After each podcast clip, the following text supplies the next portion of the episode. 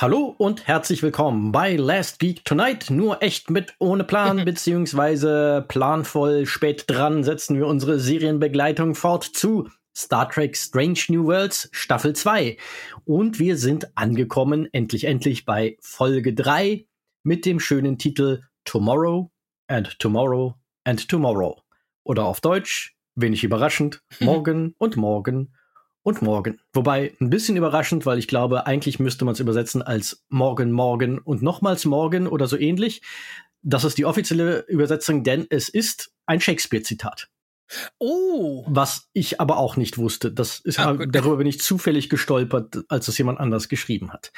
Und deshalb kann ich jetzt auch gar nicht sagen, woher. Ich google es vielleicht noch während der Folge, aber ihr hört sie eben schon im Hintergrund mit mir angetreten. Mhm. Dem Sebastian ist wie immer meine Star Trek Partnerin in mhm. Crime, Nessie. Hallo Nessie. Hallo Sebastian.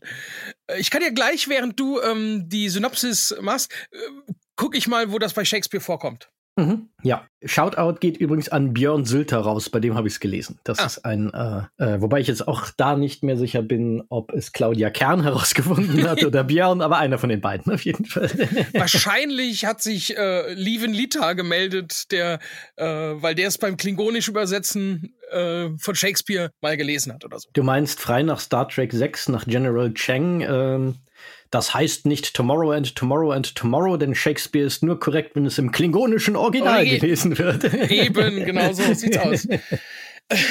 Das ist sogar hängen geblieben. Ich glaube, Pach Pa, Pach Pä oder so ähnlich ist sein oder nicht sein. Ja, das, das ist so ein, es ist sogar im Klingonischen einprägsam.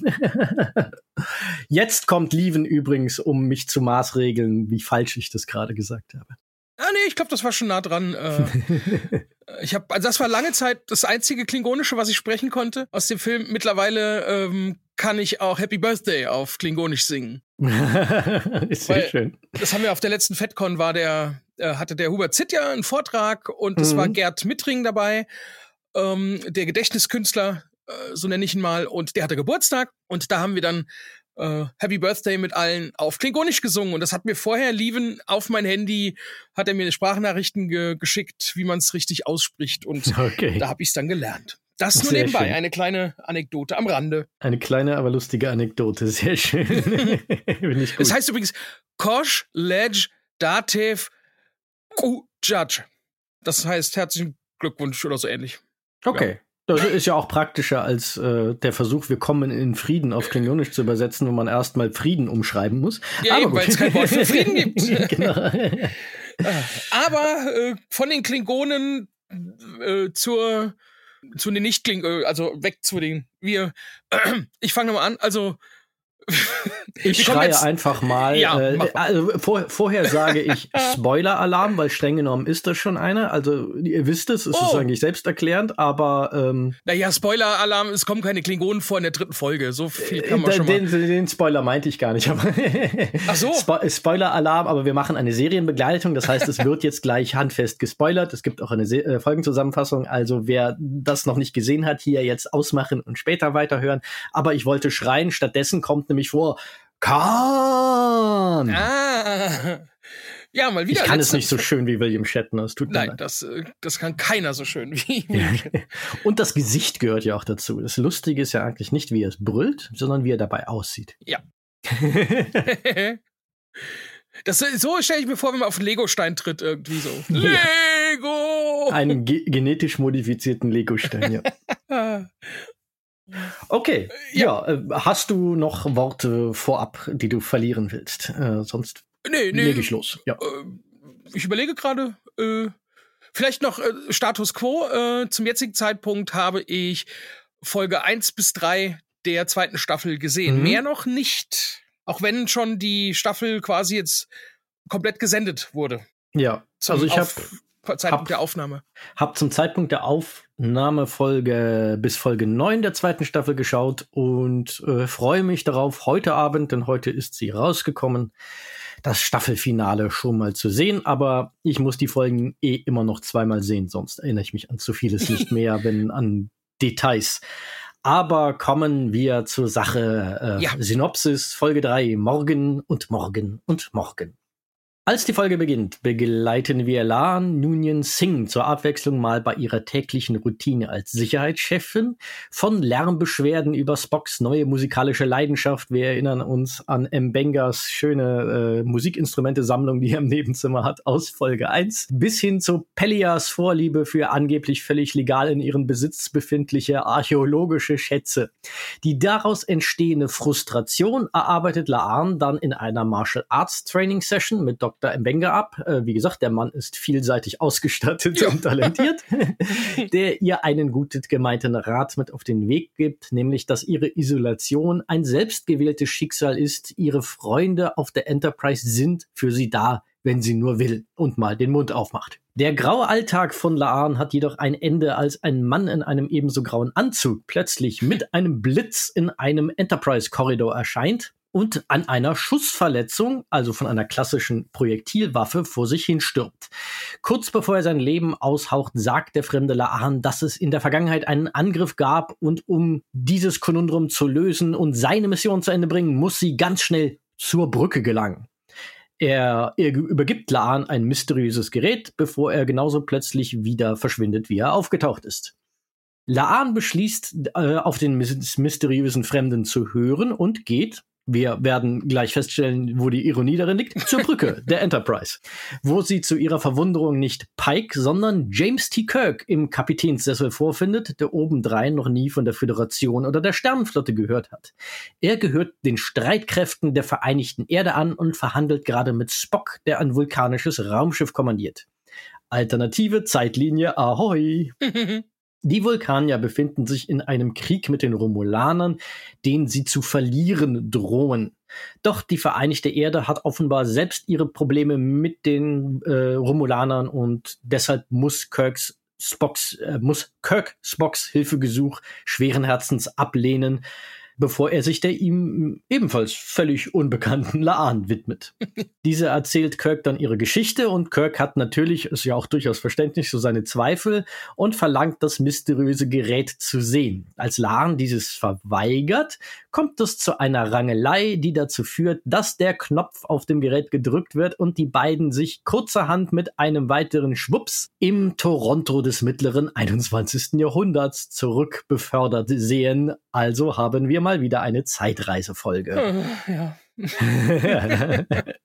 ja. Nicht gab's ja, ist, ist jetzt die Frage, gab's davon mehr oder weniger als von Gerichtsfolgen wie beim letzten Mal? Müsste man mal zählen. Vermutlich oh Gott, ein bisschen ja. mehr noch. Ja, schätze ich auch. Während Kirk vergeblich versucht, mit dem Gerät wieder zurück auf sein Raumschiff zu kommen, was aber nicht funktioniert, beschließt Laan, die ihr vom mysteriösen Fremden gestellte Aufgabe zu erfüllen, um ihre Zeitlinie wiederherzustellen nachdem sie ein paar weniger auffällige Klamotten gestohlen und äh, Kirk mit seinem erstaunlichen Schachtalent im Park eine ebenso erstaunliche Menge an Geld erspielt hat, erfahren wir, dass dieser Jim Kirk aus einer sehr düsteren Zeitlinie stammt, in der die Erde nach einem verheerenden Krieg mit den Romulanern nur noch ein verwüstetes, rauchendes Wrack ist. Dementsprechend genießt Kirk einfache Freunde, Freuden äh, wie Hotdogs oder Sonnenuntergänge in vollen Zügen. Für die Nacht lassen die beiden sich in einer erstaunlich luxuriösen Hotelsuite äh, nieder. Wie gesagt, wie viel Geld kann man in Toronto mit Straßenschach verdienen? Ich Jetzt hast du schon eine, eine meiner großen Fragen vorweggenommen. Ja, da gibt's noch ein paar. Da haben wir, glaube ich, noch. ja, genug. da haben wir noch einige. Ja, wo Laan Kirk sichtlich näher kommt, aber auch mit ihm in Konflikt gerät, weil er am liebsten eigentlich gar nichts tun möchte, was seine Zeitlinie gefährden könnte. Während Laan natürlich wild entschlossen ist, die die Mission zu beenden und ihre bessere Zeitlinie, für die sie sehr, sehr eifrig wirbt, äh, wiederherzustellen. Doch Kirk hat sein Schiff und seine Freunde, weshalb ihm Laans Schwärmen von einer Föderationsutopie nicht besonders interessiert, zumindest bis äh, sie erwähnt, dass sie Kirks Bruder Sam kennt der in äh, der Zeitlinie dieser Kirk-Version bereits tot ist. Da wird der gute Jim dann doch ein bisschen nachdenklich, ob das mit der anderen Zeitlinie nicht vielleicht doch eine ganz gute Idee ist. Bevor sie dieses Thema jedoch vertiefen können, fliegt die riesige Brücke, an der ihr Hotel gelegen ist, plötzlich in die Luft, womit Gehe zur Brücke plötzlich eine neue Bedeutung kommt, bekommt. Ja. Am Tatort angekommen erkennen Laan und Kirk, dass es nicht dieser Terrorangriff sein kann, der die Zeitlinie verändert hat, weil sie beide aus ihren jeweiligen Geschichtsbüchern an diese Tat erinnern können. Allerdings entdeckt Laan mit der Hilfe einer lokalen Fotografin, deren Kamera sie sich kurz ausborgt, äh, an der zerstörten Brücke Spuren einer Photonenbombe, die es zu dieser Zeit gar nicht geben dürfte. Da ein paar zwielichtige Gestalten gerade dabei sind, die Beweise für diese Photonenbombe in einem Lieferwagen verschwinden zu lassen, nehmen Laan und Kirk die Verfolgung auf. Kirk stiehlt kurzerhand einen Sportwagen und äh, ja, sie fahren halt hinterher. Auf dieser Fahrt erfährt Laan dann von Kirk etwas sehr Persönliches und Relevantes, nämlich dass Kirk noch nie von Khan Noonien Singh gehört hat. Also der Name, der sonst immer dazu führt, dass Leute sie ein bisschen komisch angucken, ist Kirk völlig unbekannt. Das heißt, dass es Khan in dieser Zeitlinie offenbar nicht gab oder er zumindest nicht sonderlich wichtig geworden ist. Interessant, interessant. The plot mhm. thickens. Die Verfolgungsjagd wird, äh, Verfolgungsjagd wird jedoch unterbrochen, als die Polizei auftaucht und Kirk äh, wegen seiner wilden Fahrweise verhaften will. Überraschenderweise taucht jedoch die Fotografin vom Tatort plötzlich wieder auf und erzählt eine Räuberpistole davon, dass Kirk ein berühmter Anwalt für Bürgerrechte sei, der sich gegen übergriffige Polizisten einsetzt und ihn zu verhaften würde die hiesige Polizei in ganz schön große Schwierigkeiten bringen, woraufhin die Polizei dann doch lieber von Kirk ablässt und ihn mit einer Verwarnung davonkommen lässt. Die erstaunlichen Ereig äh, Ereignisse, die gehen nahtlos weiter, als die Fotografin, die sich als Sarah vorstellt, sich als Verschwörungstheoretikerin äh, Theoretikerin entpuppt, die Kirk und Laan aus Gründen, naja, brühwarm erzählt, dass Außerirdische hinter den Angriffen stecken, um Zwietracht unter den Menschen zu säen. Als sie jedoch ein Beweis äh, als Beweis ein Foto von einem romulanischen Warbird präsentiert, beginnen die beiden Sarah zu glauben. Sie erzählt von einem Gerücht, dass es in Toronto eine geheime äh, Einrichtung voller experimenteller Technologie gibt, darunter auch einen Fusionsreaktor. Das ist der entscheidende Unterschied, denn Kirk erinnert sich daran, dass dieser Reaktor zerstört wurde und Toronto somit ausgelöscht wurde, was in Laans Zeitlinie nicht passiert ist. Doch wie sollen sie den Reaktor finden? Laan hat eine Idee und erinnert sich, dass sie vielleicht jemanden in der Nähe kennt, der ihnen helfen könnte. Denn da Pelias völlig legale Besitztümer aus einem archäologischen Institut in Vermont stammen, wie sie am Anfang der Folge erwähnt hat, äh, unternehmen die beiden einen Roadtrip, um Pellier in dieser Zeit aufzuspüren. Sie finden sie in einem Kuriositätenladen, der übrigens den Namen das Archäologische Institut trägt. Also es war nicht wirklich im engeren Sinne ein archäologisches Institut. Erhüllt Laan dann, dass sie Pellias Geheimnis kennt, dass sie eine Lantanaitin ist, die seit tausenden von Jahren verborgen auf der Erde lebt. Doch im 21. Jahrhundert ist Pellia leider da gerät der Plan ans Wanken, noch keine Ingenieurin und hat auch keine Ahnung, wie man einen Fusionsreaktor aufspielen könnte. Wie sie so schön sagte, ich bin im Einzelhandel. Ich habe keine Ahnung von solchen Dingen.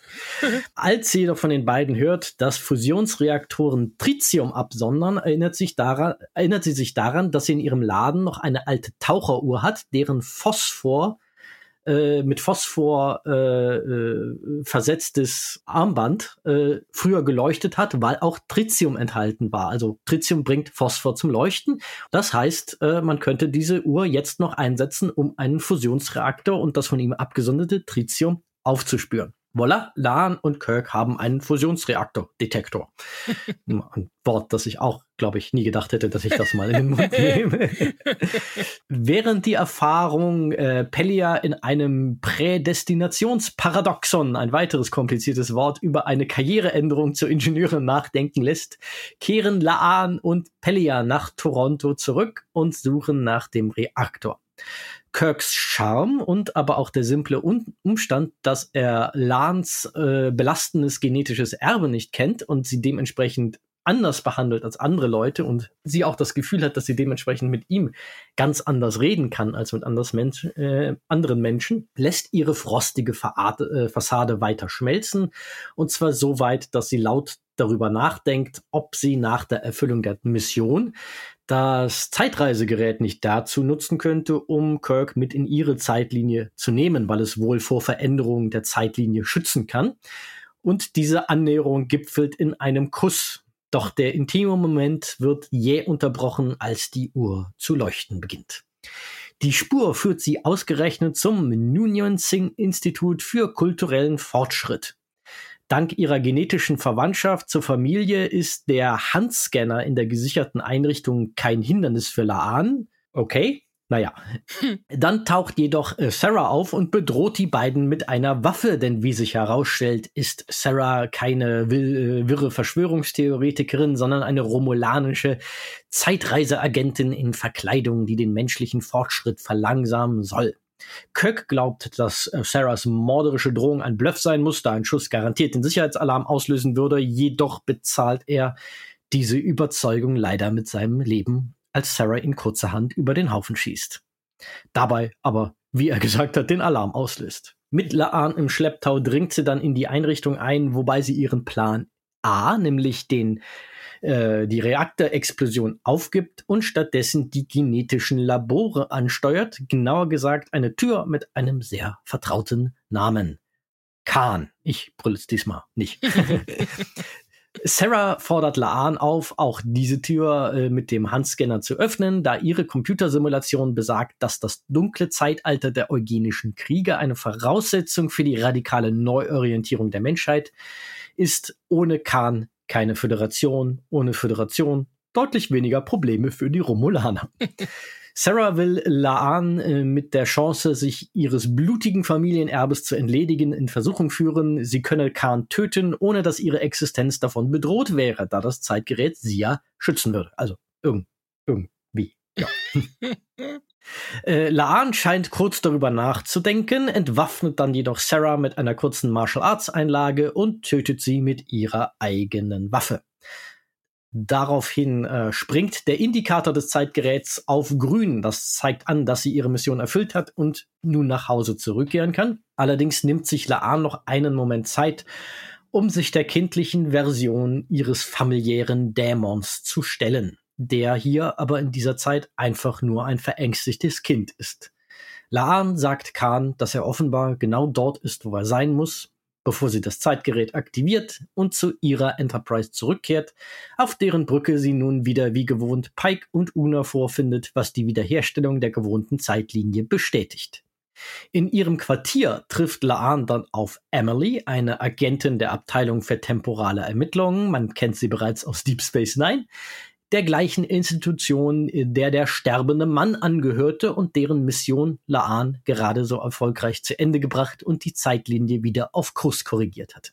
Emily verpflichtet Laan da, äh, dazu, über die Erlebnisse für immer zu schweigen, da solches Wissen stets das Potenzial birgt, die Zeitlinie erneut negativ zu beeinflussen. Und schließlich kassiert Emily noch das Zeitgerät wieder ein und löst sich in Luft auf. Überwältigt von ihren Emotionen beschließt Laan unter einem Vorwand, Lieutenant James T. Kirk, also den Kirk dieser Zeitlinie, den wir alle kennen, zu kontaktieren. Übrigens der erste Auftritt des Kanon Kirks jetzt in Strange New Worlds. Bisher haben wir nur alternative Kirks gesehen. Nur um sein Gesicht noch einmal zu sehen und vielleicht auch so ein bisschen herauszufinden, ob dieser Kirk wie ihr Kirk aus der anderen Zeitlinie ist. Aber er ist schon sichtlich anders. Nur mit der Uhr als Erinnerungsstück an ihren Jim Kirk bleibt sie nach ihrem Gespräch alleine und mit einigen Tränen in ihrem Quartier zurück. Soweit Folge 3. ja. ja, da äh, prustet man ein bisschen. Da werden wir gleich mal sezieren müssen, was davon irgendeinen Sinn ergibt und was eher weniger. Aber äh, erstmal vorab, wie hat dir die Folge gefallen? Ach, also ich bin ja sehr leicht zu unterhalten eigentlich. okay. Aber ich muss ganz ehrlich sagen, das war nix für mich. Also mhm. ja, ich hab's mir natürlich angeguckt und ich musste auch zwei, dreimal lachen. Aber äh, die die die Hand-Stirn-Bewegung habe ich doch äh, doch das ein oder andere Mal äh, durchgeführt und ja, ich bin, ich mag es ungern sagen, weil ich sonst immer, immer irgendwie positiv bin, aber nee, da, mhm. da ist, ich fand die unnötig, die Folge, um es mal so zu sagen. Äh, ah ja, über das Thema werden wir auch gleich reden können, inwiefern die nötig ist. Das ist eine gute Frage. Also vielleicht, vielleicht kann ich es mir als Parodie auf sich selbst gelten lassen und, und so nochmal anschauen. Aber auch das wäre das wäre das Maximalste, glaube ich. Mhm. Ja, bei dir? Wie geht's dir dabei?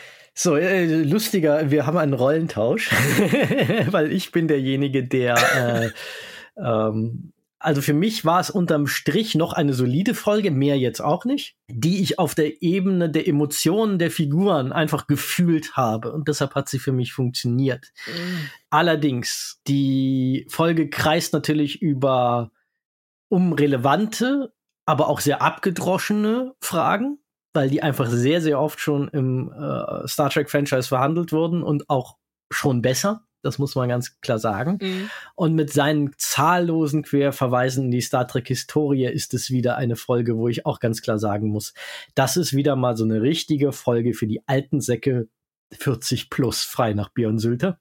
Mhm. Was ich schade finde, weil sie wenig Handreichung für ein neues Publikum bietet und äh, selbiges auch nicht aktiv in eben die Diskussion dieser ethischen Fragen mit hereinholt, weil ich glaube, Leute, die Star Trek nicht so im Detail kennen, werden einen Großteil der Folge eher damit beschäftigt sein, sich zu fragen, was zur Hölle das alles soll. Und das ist definitiv eine große Schwäche dieser Folge. Aber da ich eben so ein alter Sack bin, hat die Folge für mich auf einer emotionalen Ebene gut funktioniert. Uh, und deshalb kann ich emotional auch ein bisschen darüber hinwegsehen, was mein Kopf aber durchaus anerkennt. Diese Folge ist voller erzählerischer Lücken und Krücken. Also die humpelt bestenfalls, was ja. das angeht. Und das ist schon problematisch. Ja. Das ist eine Folge, die hat mir gefallen, aber wenn du mich äh. fragst, ist das eine gute Folge? Um Gottes Willen, nein. nee, also wenn das äh, eine Folge für Ü40 wäre, das könnte ich mir noch gefallen lassen, wenn es eine gute Folge gewesen wäre. Aber nee, äh, ich hab's, also so viel Quatsch da drin. Äh, mhm. Äh, es tut mir echt weh, das zu sagen, aber äh, nee. Ja. Ist nie, aber gut, da, da können wir jetzt, können ja, Details gibt's genug, da können wir jetzt uns schön auslassen drüber. Ja, ich glaube, man muss zum Anfang wirklich mal ausdrücklich nochmal festhalten.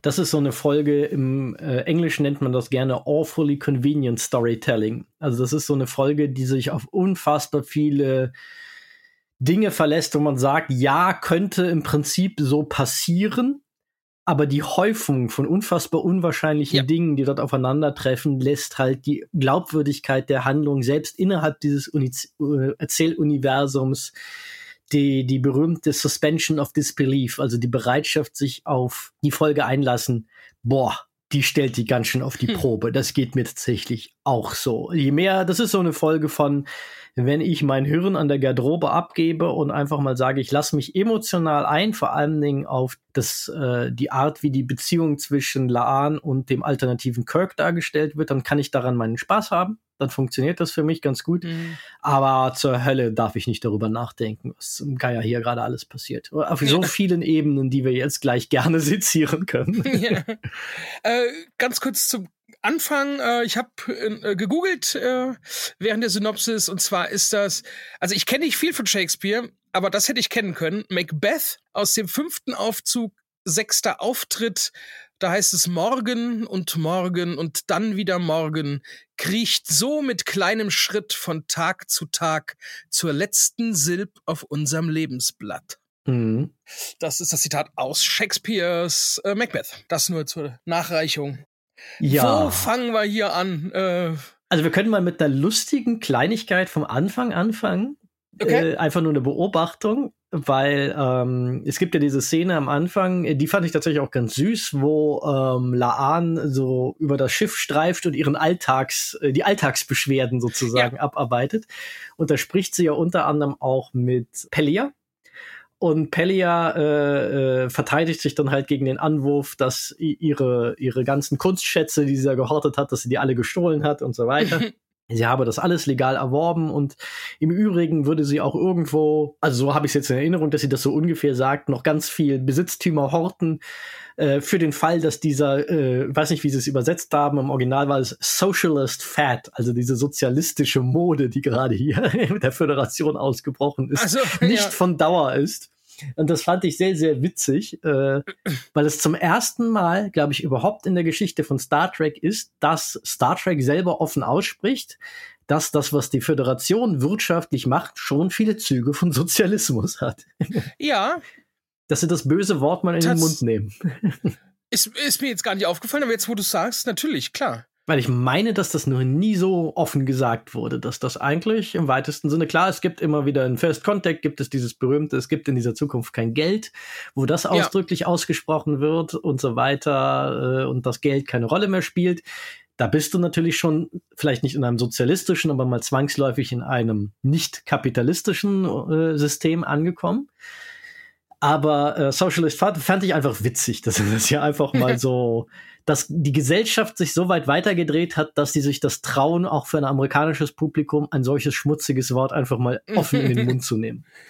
Aber heißt das äh, im Umkehrschluss, dass in dass es in, in einem Sozialismus auch kein Geld mehr gibt? Naja, das ja zumindest im real existierenden Sozialismus gab es ja Geld. Ja, eben. Aber ähm, weil soweit da, ich mich. Da, da müsste man, glaube ich, mal genauer sich damit beschäftigen, wenn man die sozialistischen Theorien so durcharbeitet, ob das nicht aber das Endziel ist. Also wie ich das ja, immer verstanden habe, war im real existierenden Sozialismus die noch Existenz des Geldes immer eine Krücke auf dem Weg zu einer Gesellschaftsform, wo das dann nicht mehr nötig ist, weil mhm. man halt so eine Gesellschaft nicht mit einem Fingerschnipsen von heute auf anderen, äh, äh von einem Moment auf den anderen, von heute auf morgen komplett umkrempeln kann, aber dass das mhm. schon das Endziel ist, dass man so einen Quatsch nicht mehr braucht. Ah ja. Aber da auch da äh, letztes Mal äh, habe ich die Juristen aufgerufen, sich zu äußern. Die Sozialwissenschaftler, die sich damit vielleicht besser auskennen, können gerne ihren Senf dazu geben, wie es denn damit aussieht. Da freuen wir uns. Ja, auf jeden Fall. Würde mich interessieren, ob das, ob das jemals auch in unserer Vergangenheit irgendwo mal umgesetzt wurde, so als Test, wo es wirklich kein Geld mehr gibt. Ja. Stelle ich mir schwierig vor, nach wie vor.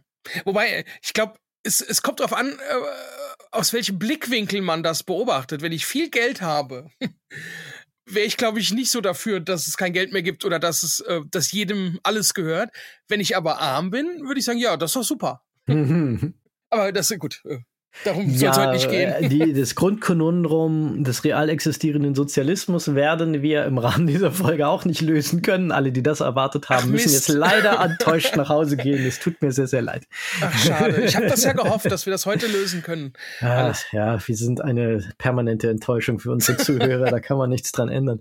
Ja, ähm, da du eben schon so schön aufgestöhnt hast, als ich es erzählt habe. Ja wie viel Geld kann man beim Straßenschach in Ach. Toronto verdienen? Die, bei der Szene hat mein Hirn echt geschmerzt. Deins auch, äh, nehme ich dem. Ja, ja, das, das ist, äh, war, ich glaube, die Sekunde habe ich die sogar so formuliert, als ich es mir aufgeschrieben habe, oder habe ich es einfach vergessen? Vor allem, weil er auch noch reingeht in die Szene mit, gib mir ein paar Minuten, wo ich so denke, so, also ich habe schon mal in meinem Leben Schach gespielt, das dauert meistens mehr als ein paar Minuten, besonders wenn man 20 Partien spielt. ja, ja, also das, also das mit dem, mit dem Schach fand ich noch okay. Was ich schön fand, dass quasi sein Endgegner, dass das eine Frau war. nur so, äh, das fand ich halt auch schön, dass, dass nicht nur Männer da beim äh, Schach gezeigt haben. Und ähm, was ich irgendwie aber. Ah, doch, hier steht's ja. Wie viel Geld hat Kirk gewonnen für so ein Hotelzimmer? Ja. Also, das ist ja eine Luxus-Suite. Ja, da, da fängt's an. Das ist schon unplausibel genug, aber es geht ja noch weiter. Dann reisen sie ja noch nach Vermont, um Pamela ja. zu finden. Nehmen mehrere Busse, wie er erzählt. Ein Taxi und sie haben noch einen Grenzbeamten bestochen, weil sie müssen ja irgendwie ohne Papiere von Kanada in die USA kommen und dann später wieder zurück. Boah, hat er viel Geld verdient. Ja, und äh, dann schmeißen sie noch ihre Uniform weg. Das finde ich auch so ein Unding. Da, da hat sich in mir alles gesträubt. Mhm. Also es müssen ja logisch gesehen Minimum ein paar hundert US-Dollar gewesen sein. Also vermutlich eher, weil, glaube ich, der kanadische Dollar ein bisschen weniger wert, muss man eigentlich davon ausgehen, dass sie einen knappen Tausender da erspielt haben, also eben im Park. Und ja, vor allem auch ein Hotelzimmer, wo auch die Minibar inklusive ist. Das kostet. Wobei wir natürlich nicht wissen, ob Kirk das weiß, dass er das extra bezahlen muss. So. er ist ja nicht von hier. Er wusste ja, bis sie da zur Tür reingekommen sind, war ja noch nicht mal so ganz klar, dass sie Geld brauchen. ja, das stimmt.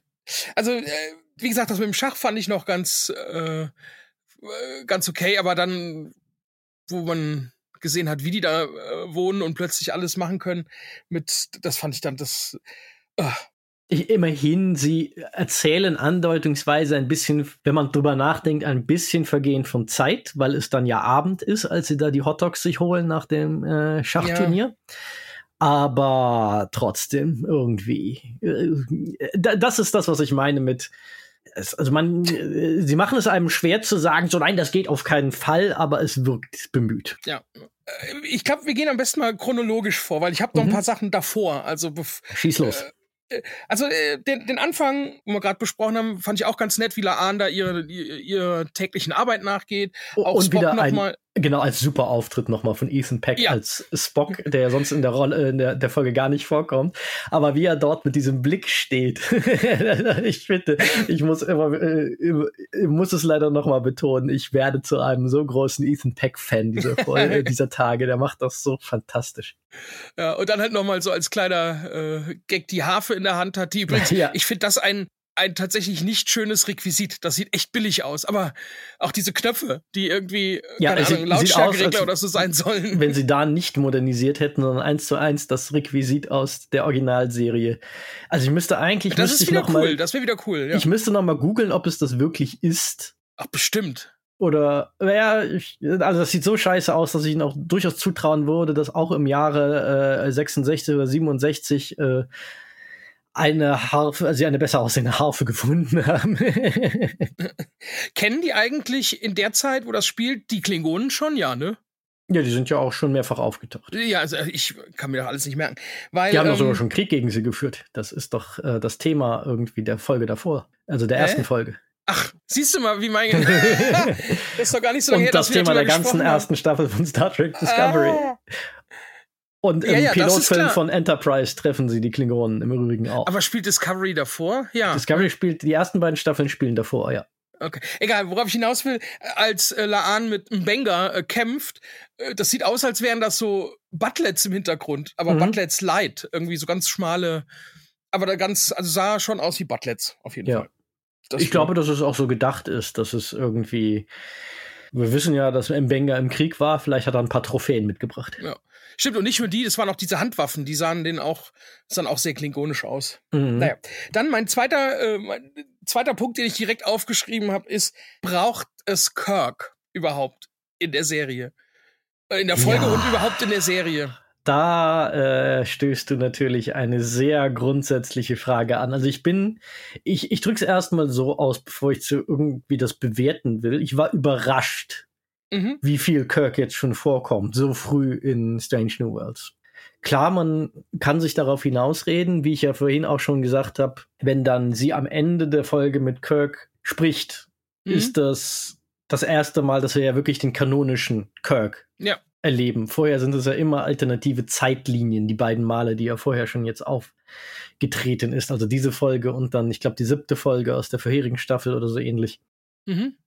Ja, aber das fällt für mich auch wieder so in dieses Kategorie von äh, Björn Sülters äh, Serie für die alten Säcke 40 plus, dieses mm. leicht krampfhafte Andocken an so viele Elemente von früher. Da kannst du aber ganz viele Sachen aufmachen. Spock lasse ich mir absolut gefallen, weil Spock kam nun mal in The Cage vor. Also es ist sehr, sehr logisch, dass er in dieser Zeitrahmen schon auf der Enterprise ist. Er muss mm. schon hier sein. Uhura war ich ja auch am Anfang so ein bisschen, habe ich am Anfang so ein bisschen vor mich hingefremdelt. Das habe ich irgendwie ohne groß drüber nachzudenken mittlerweile akzeptiert, weil Celia mhm. Rose Gooding die Figur anders, aber sehr, sehr schön spielt.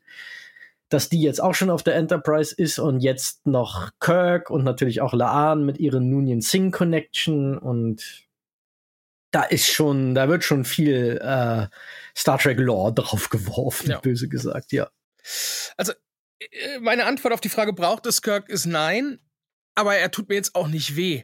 Mhm. Äh, ist, also ist nicht so, dass ich das kategorisch ablehne und sage, nee, natürlich. Aber äh, gebraucht hätte es. Ich denke immer, ihr habt ja quasi jetzt noch mal ein kleines Reset gemacht und könnt mit der Serie wirklich alle Stories erzählen, die ihr möchtet.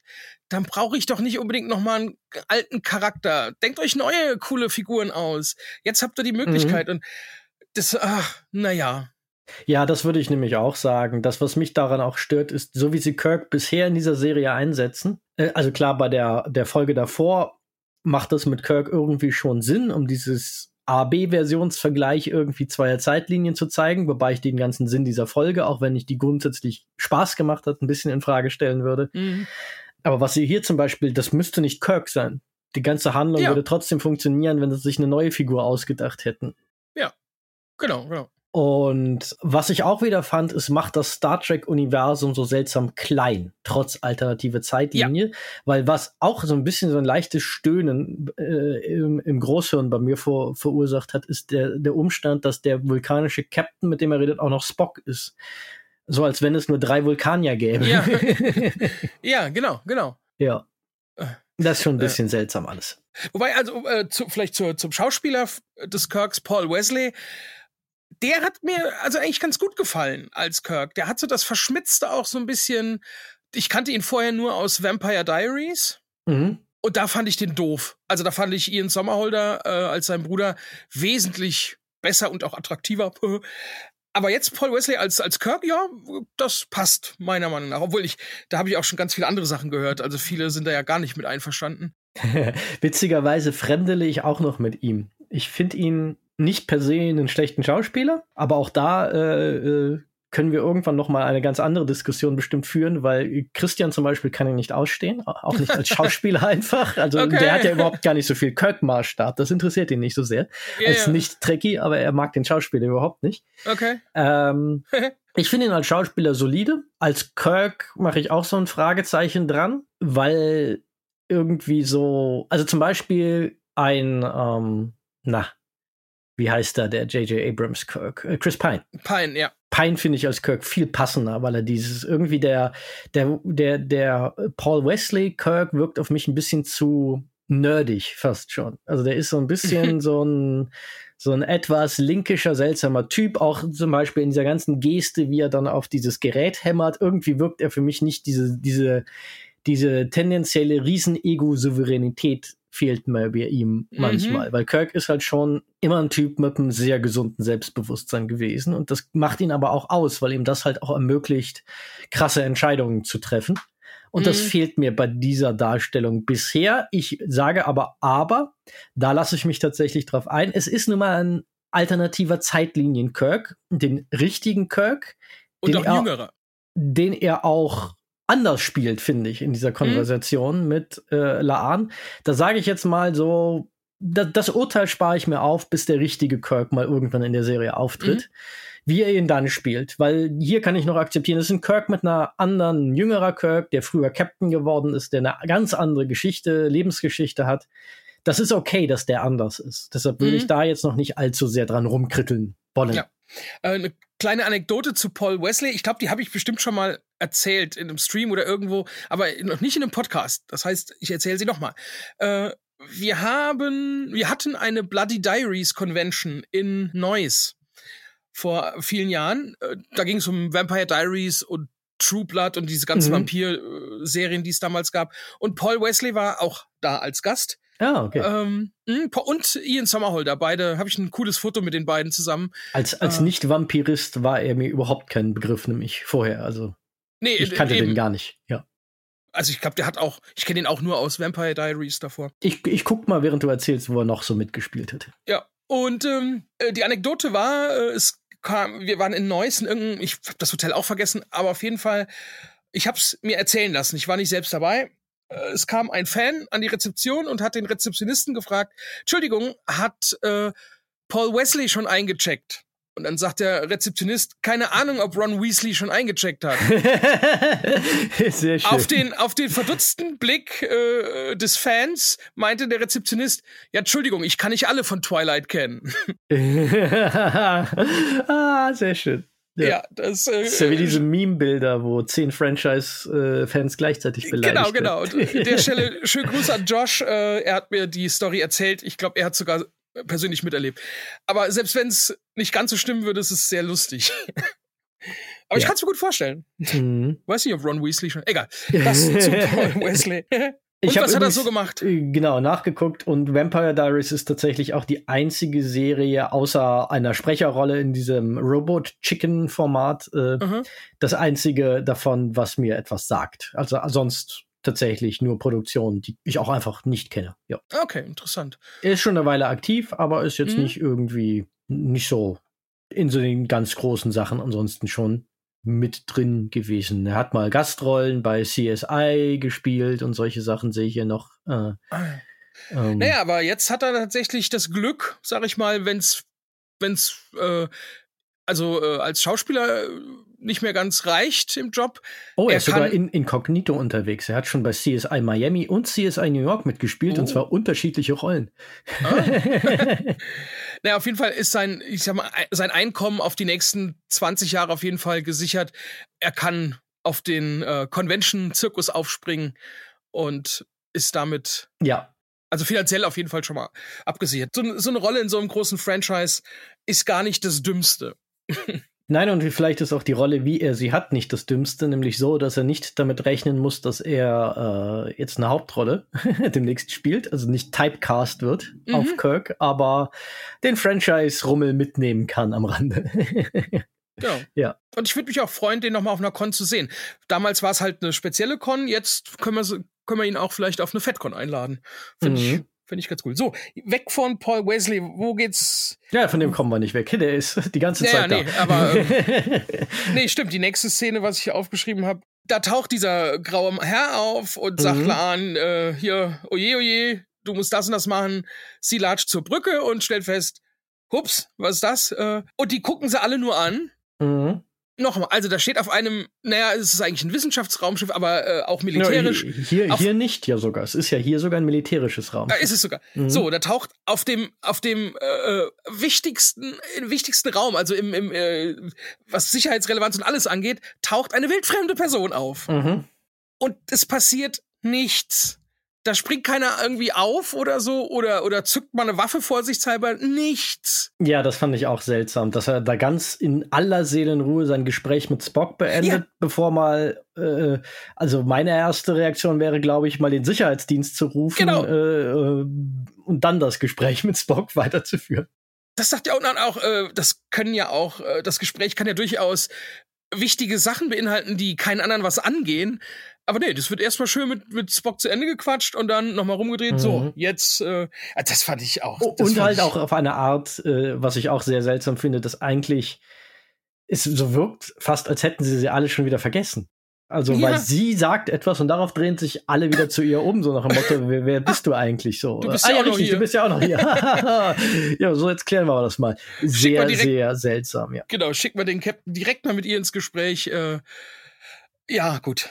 Also man kann das natürlich so ein bisschen sich, das meine ich wieder mit so nicht unmöglich, aber sehr, sehr unwahrscheinlich. Man kann sich das nämlich auch schon wieder so, so wunderbar wegerklären, damit, dass sie ja eine äh, Uniform trägt, die wie die ihren aussieht. Also dass sie vielleicht nicht deshalb nicht so krass alarmiert sind, weil sie zwar nicht wissen genau, wo diese Person herkommt, aber auf den ersten Blick erstmal so denken, na ja, aber es ist ja irgendwie eine von uns, darum kümmere ich mich gleich, wo die herkommt. Aber ich sage Moment mal, das heißt nicht. Es ist bemüht, äh, es ist super bemüht. Aber das heißt, wenn ich so mir einfach ein schickes Kleid anziehe und dann kann ich ins Oval Office reinmarschieren und, und äh, alle denken, ach, kann ja sein, Du wärst äh, äh, erschrocken, wie gut das in manchen Lebenssituationen funktioniert. Mein Vater hat mir mal erzählt, ähm, also mein Vater war äh, im sogenannten Direktorium, das gibt's heute so nicht mehr so bei Bayer. Aha. Und Direktorium sind im Grunde Leute, die haben halt die einzelnen Geschäftsbereiche dann irgendwie geleitet. Also irgendwie anorganische Chemie, Farben und Lacke, bla bla bla. Das mhm. ist so ein Geschäftsbereich. Von denen gab's so 80, 85 damals. So, und äh, Direktoren bekamen auch äh, einen Firmenwagen gestellt und die meisten meisten, äh, den sie sich so ein bisschen aussuchen und konfigurieren konnten und ein Firmenwagen, war typischerweise bei, äh, wenn, sagen wir mal, es gab 80 Direktoren, bei 79 von 80 Direktoren war das ein Mercedes oder ein BMW oder vielleicht in größter Ausnahmesituation mal ein Audi. Mhm. Und mhm. mein, bei meinem Vater war es ein Ford äh, äh, Minivan, weil er sich gesagt hat, warum soll ich mir so einen teuren Mercedes, ich habe so ein Budget dafür, warum soll ich mir irgendein Auto, das völlig überteuert ist, davon holen, wenn ich mir äh, von dem Budget einen äh, praktischen Ford Minivan äh, äh, lease, dann kriege ich viel mehr Auto für mein Geld mit aller Sonderausstattung und sonst was und ein super praktisches Fahrzeug. Aber mhm. Der Nebeneffekt war, dass er vom Pförtner immer kontrolliert wurde, wenn er aufs Bayer Werksgelände fuhr, weil ein, ein ähm, Direktor fährt ja nicht in so einem Auto vor. Ja, War auch völlig verstehe. egal, dass sie ihn nach Jahren auch einfach kannten. Sie haben ihn immer kontrolliert, weil das, das kann ja irgendwie nicht sein. Wenn du also mit damals mit dem vor dem Bayerwerk mit einem dicken Benz im Anzug und viel Selbstbewusstsein vorgefahren bist, konntest du in ein Chemiewerk einfach reinfahren. weil die davon ausgingen, oh, du gehörst hierher. Ja. Du bist irgendjemand aus der Chefetage. Und Insofern sage ich da, unterschätze nicht den Leichtsinn von ja. Menschen. Ich glaube, zum Glück geht das heute nicht mehr, weil wenn man weiß, was so alles auf dem Gelände von Bayerwerk äh, an explosiven und hochtoxischen mm. Stoffen unterwegs mm. ist, ist das vielleicht nur die zweitbeste Idee, Leute reinzulassen, weil sie das richtige Auto fahren. Aber ja, insofern bin ich da ein bisschen, traue ich der Dummheit der Menschheit sehr viel zu. Wie, äh, das fällt mir jetzt gerade ein, das ist mir vorher noch gar, gar nie bewusst geworden, wie oft ich in Ausübung meines Berufes auf Tour einfach in Mitarbeiterbereiche von Hotels und Spielorten einfach reingehe. Ganz selbstbewusst. Ja. Ich habe da nichts zu suchen. Ich gehe aber rein, weil ich da schon öfter war und weiß, wo ich lang muss. Mhm. Und wie oft ich einfach äh, auch Angestellten begegne, es hat noch nicht ein einziges Mal, soweit ich weiß, jemand hinterfragt, äh, was ich da mache.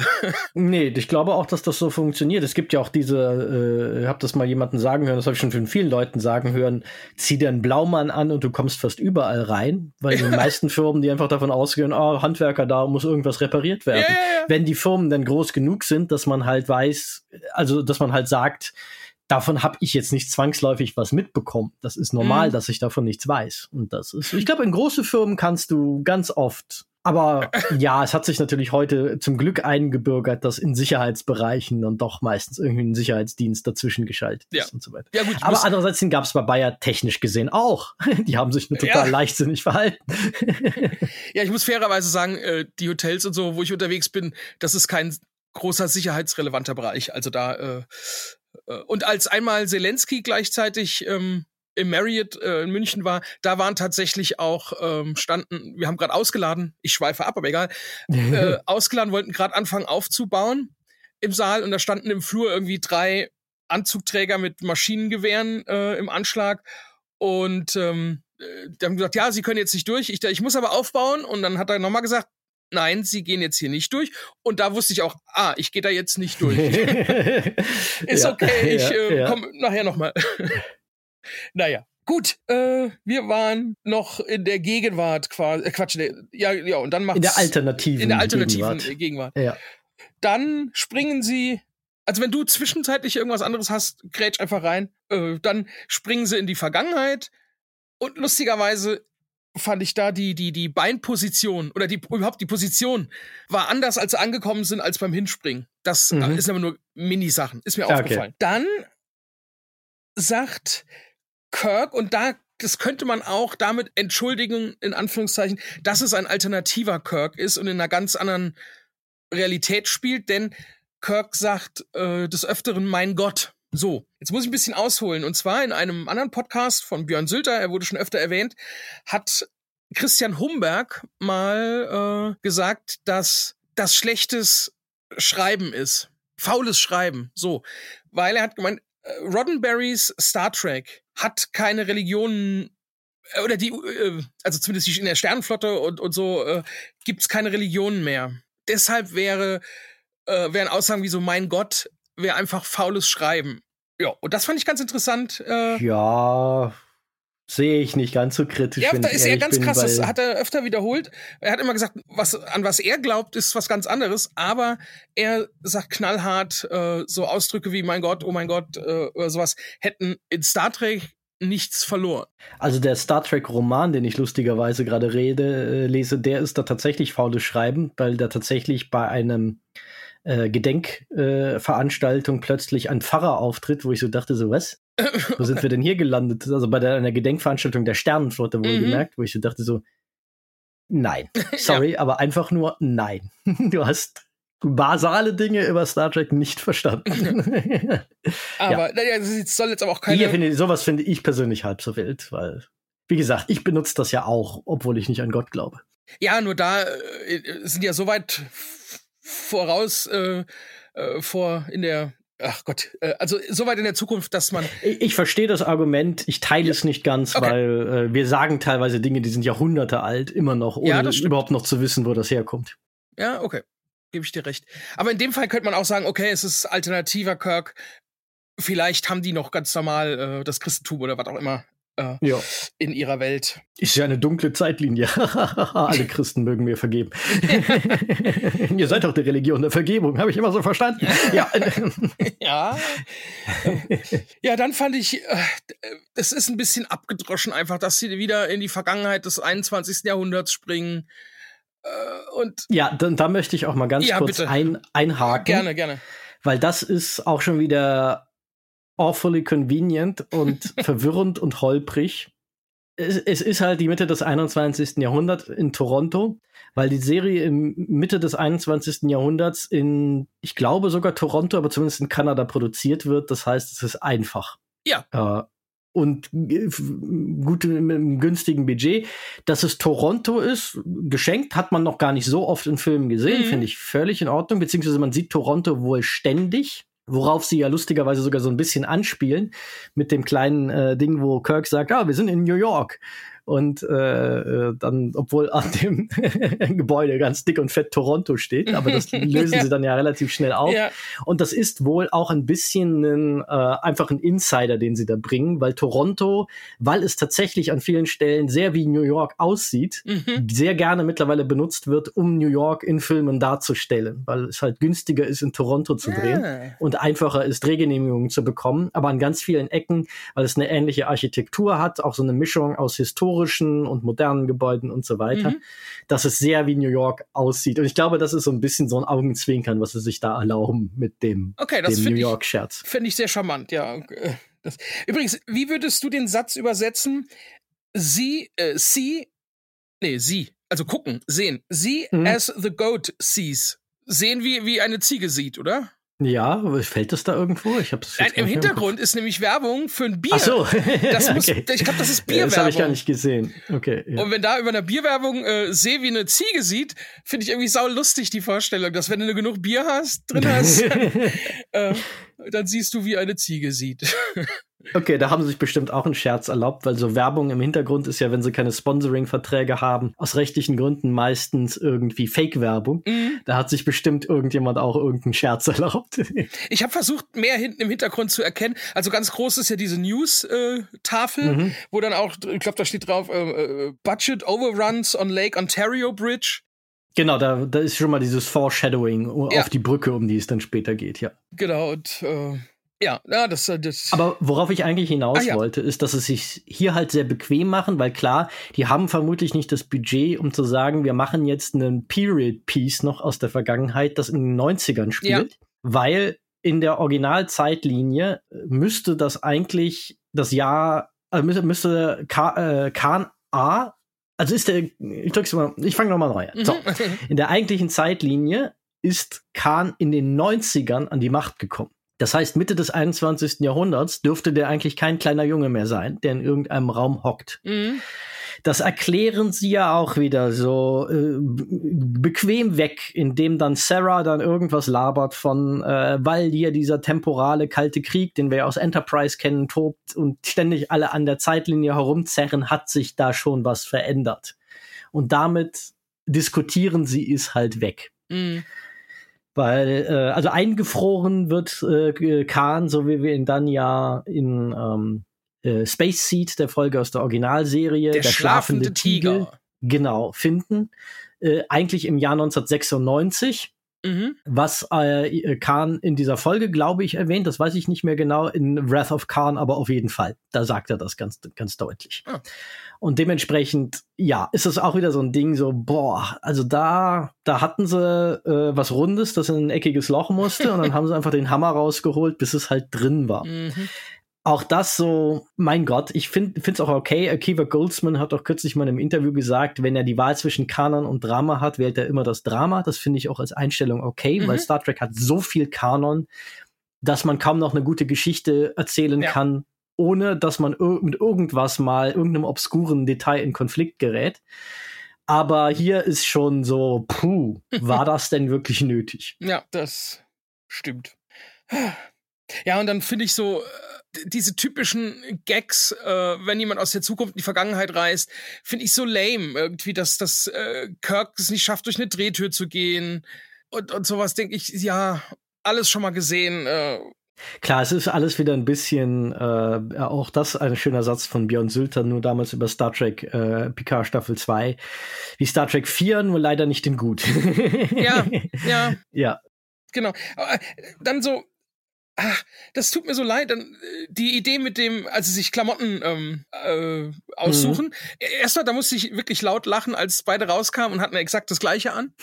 das fand ich sehr, sehr, sehr lustig, muss ich, muss ich zugeben. Und, ähm, und dann dieser, dieser Trick, um, dass sie da rauskommen, ohne des Diebstahls äh, bezichtigt zu werden. Aber das aber ist ganz so, schön fies, oder? Ja, es ist genial, aber auch fies. Aber auch wie das dann umgesetzt wurde, die, die schmeißt ihr was in die Tasche, was die erstens auf jeden Fall bemerkt hätte. Das war so schwer, die hätte bemerkt, wenn was in ihre Tüte fällt. Aber sei es drum, aber dann einfach wie auf Kommando sich rumdreht und rausgeht. Das fand ich einfach doof. Ja, da, das ist ein bisschen komisch. Bei ersterem würde ich noch so sagen, naja, eine leere, also sie, sie schnappt sich eine Brieftasche. Ja. Und wenn die leer ist und da unten in der Tüte sind Klamotten drin, dann kann das schon sein, dass die weich fällt und dass man das nicht äh, Man merkt, merkt, dass da was reinfällt bin ich sicher. Äh, aber wie gesagt. Aber darauf brauchen wir auch überhaupt nicht Nein. tot zu diskutieren. Es ist alles, ja, es ist konstruiert, ist, glaube ich, genau. die Überschrift, die wir über diese Folge ganz groß schreiben müssen. Es ist sehr, sehr, sehr, sehr vieles konstruiert. Äh, ganz genau. Dann auch, also einerseits kommt er mit der Vergangenheit überhaupt nicht klar, also mit einer einfachen Drehtür, weiß, ist dann aber scheinbar ein riesiger Fan von Hot Dogs, weil er sagt ja auch, äh, man soll eine Chance auf einen Hotdog nie ausschlagen. Mhm. Das passt für mich dann auch nicht. Klar gibt es in Zukunft noch Hotdogs, hoffentlich, weil die sind ja auch lecker. Aber er weiß genau, äh, wo man die kauft und wie, wie und was. Ach, das ist, passt für mich alles nicht so. Das ist so. Das sind für sich genommen natürlich lauter Kleinigkeiten, aber in Summe.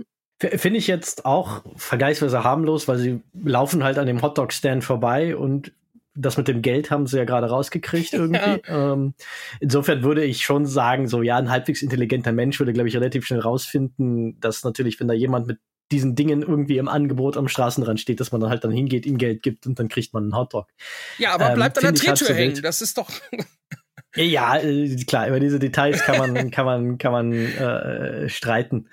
Ähm, ich finde aber tatsächlich das Konzept an der Drehtür auch streng genommen sträger als jemand, der äh, Essen am Straßenrand ja. verkauft.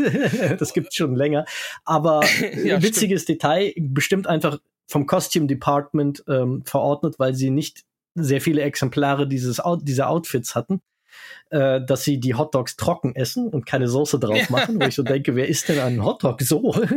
Stimmt, jetzt wo du sagst, ja. Aber das bestimmt einfach nur, damit sie sich bei fünf Takes davon oder so nicht einsauen ja. aus Versehen, weil so ein Hotdog ist halt schon auch eine ganz schön potenziell klebrige, kleckrige Angelegenheit, ja, wenn äh, da ordentlich Senf und Ketchup drauf sind. Hotdog und Döner habe ich, glaube ich, noch nie beim Leben geschafft äh, zu essen, ohne dass ich mich irgendwo verkleckert habe. Genau, ich glaube, das wird einfach so praktische Gründe zu haben. Wir haben jetzt nicht ewig Zeit, wir haben vielleicht nicht nur noch eine weitere Version von ja. diesem Outfit, äh, lass mal.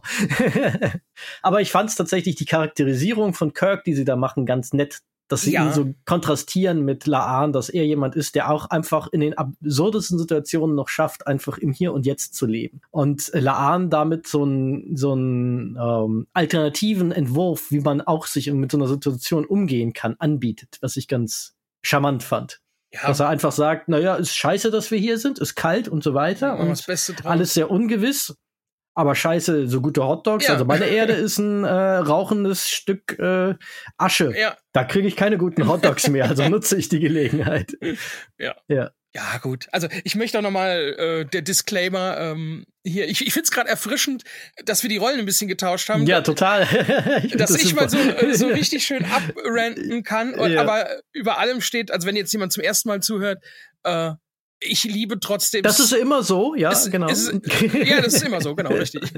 Nein, ich liebe Star Trek und ähm, äh, wenn mal so eine Folge dazwischen kommt, dann äh, dann äh, ist das halt so, das ist auch gar nicht schlimm, weil mhm. dann kommt die nächste Folge und die haut mich vielleicht wieder um. Insofern ist das alles ganz, also ich, ich gucke trotzdem mit dem Herzen, wie das auch Björn Sülter so schön gesagt hat. Aber ich finde es gerade echt mal schön, auch ein bisschen, bisschen das auseinanderzunehmen. Ist ja auch völlig okay. Manchmal wird das Herz auch so weit vom Hirn herausgefordert, dass es halt nicht mehr ganz geht. Genau. Das kenne ich ja allzu gut, das Gefühl. also um Gottes Willen keine Hassbriefe.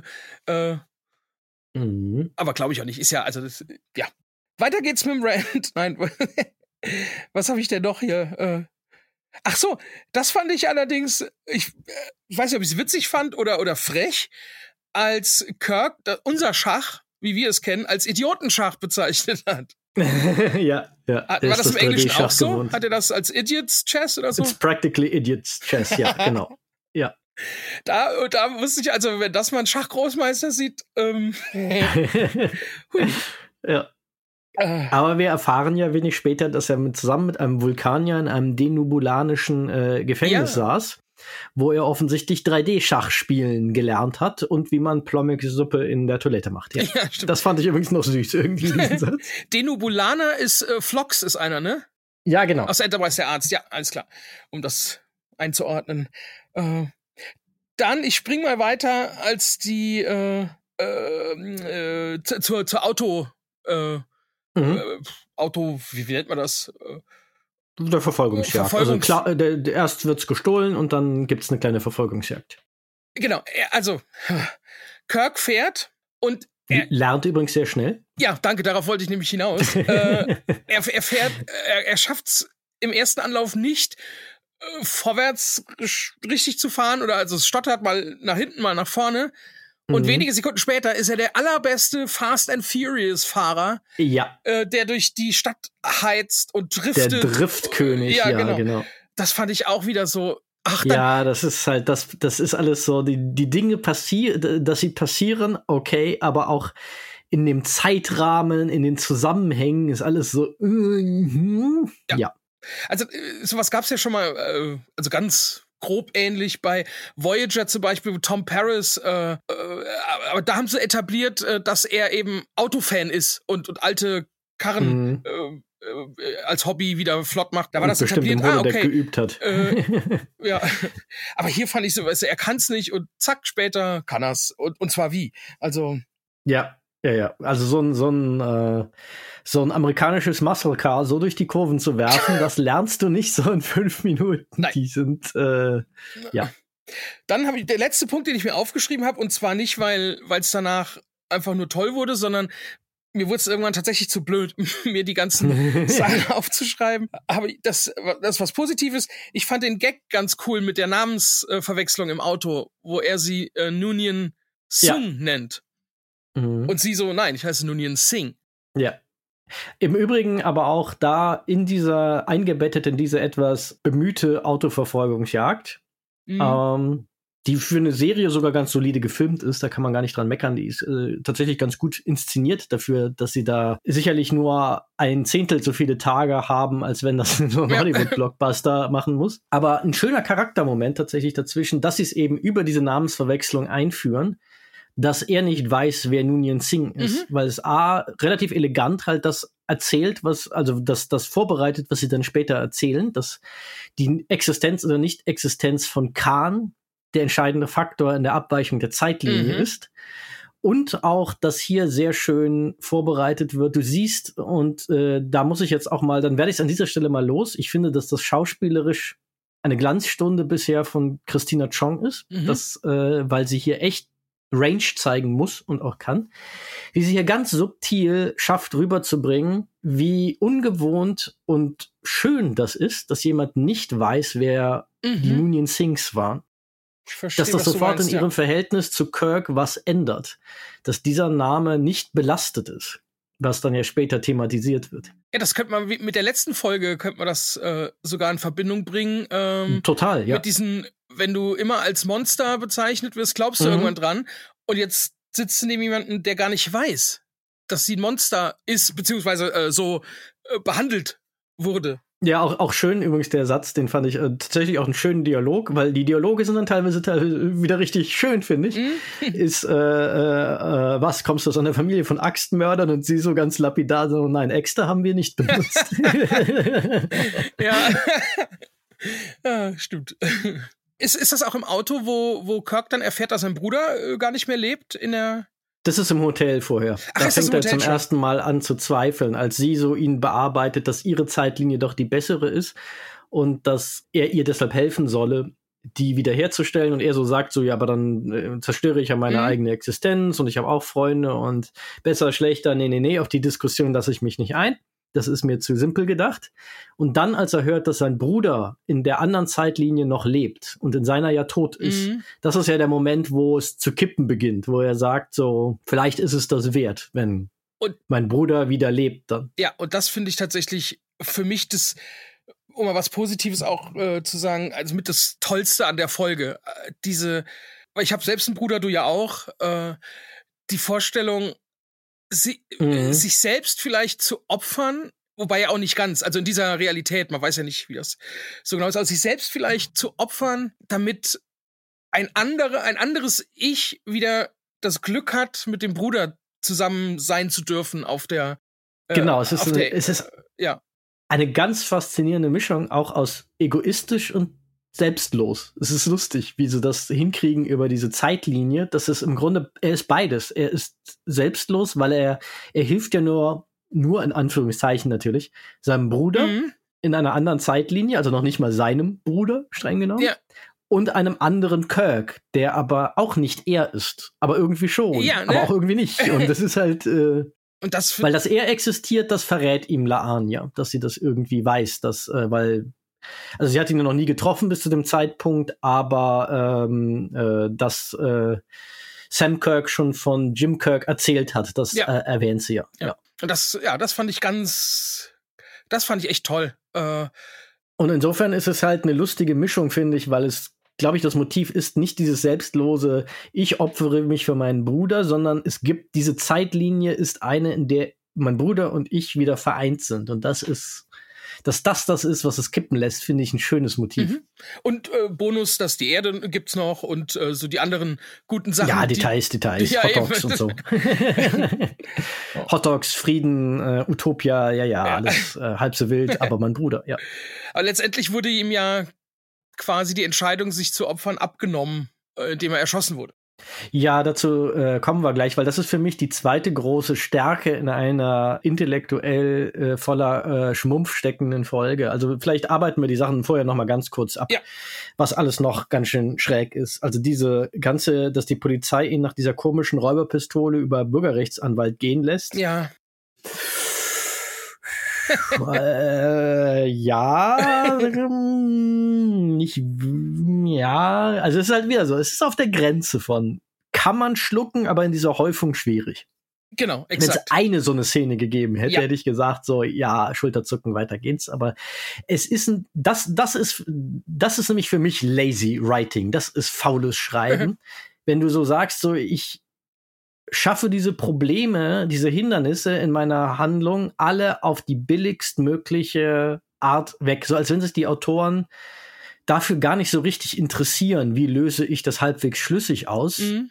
äh, auf, sondern es einfach so beiseite wischen. Und das, das ist mir in Strange New Worlds leider schon öfter aufgefallen, dass sie dazu neigen, äh, okay. äh, wenn solche Dinge, solche äh, äh, logischen Probleme, so Probleme von, wenn du darüber nachdenkst, ergibt das eigentlich bedingt Sinn. Äh, dass sie dazu neigen, solche funktionalen Szenen mit wenig Aufmerksamkeit zu bedenken und dann zu sehr billigen, bequemen Lösungen greifen.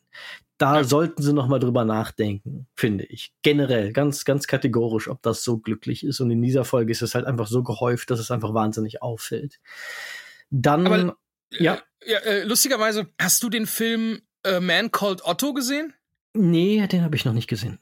Der ist, äh, Gott, wo, wo ist er denn? Äh, ich habe ja aber heute gesehen, dass er jetzt auf Netflix ist. Auf ja. Netflix ist er mit, mit ähm, das ist ja so Tom ein Remake, glaube ich, mit Tom Hanks von also einem, ein Remake? Ah, das von einem skandinavischen Film, schwedisch oder norwegisch oder so.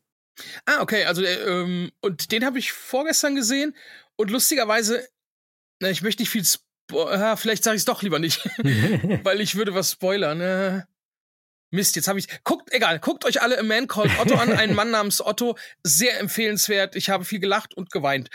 Und die, erzähle ich nachher offline, wenn du es hören möchtest, wo der Zusammenhang zu der Folge jetzt ist. Okay. Äh, ja. ja. ihr müsst selber gucken. Ich ja. kann es mir so verraten lassen. Hahaha. Nein, sorry. Äh, Backstage Access. ja, genau. Aber was, äh, um die Punkte nur einmal noch mal schnell durchzugehen. Ja. Dann, ich hatte ja schon kurz erwähnt, diese ganze Geschichte mit, äh, warum Khan jetzt plötzlich ein kleiner Junge im 21. Jahrhundert mhm. noch ist Uh ja, hm, ja, von mir aus. Äh, mit Zeitlinien-Bullshit kann man einiges erzählen. Auch die ja. ganzen Problematiken dieser Zeitreisegeschichte mit das Gerät schützt uns, ist die ja. Go-To-Antwort für alles, was dort problematisch ist. Und halt auch überhaupt erst dieses Motiv reinzubringen können, das emotional, finde ich auch wieder, super stark ist, dass sie diesen Kirk am liebsten mitnehmen würde. Einen Menschen, mhm. zu dem mhm. sie eine Verbindung endlich aufgebaut hat, was ihr sonst so schwer fällt, eine sehr intime Verbindung.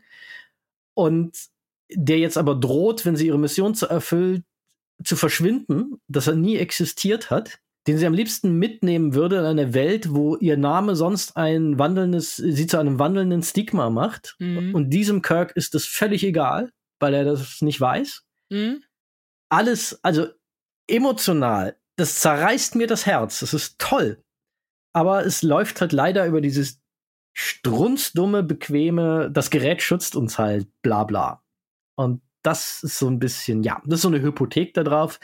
Und das dann auch awfully convenient, wie sie mal so eben nach Vermont kommen, 500, 600 Kilometer von Toronto ja, entfernt, ja am gleichen Tag scheinbar, wegen der Deadline-Struktur, die da ja im Gespräch ist, weil sie ja wissen, wann dieser Reaktor explodiert ist und problemlos irgendwie schaffen, den Grenzer zu bestechen und äh, oh, oh, ja, auch wieder nicht zu viel drüber nachdenken.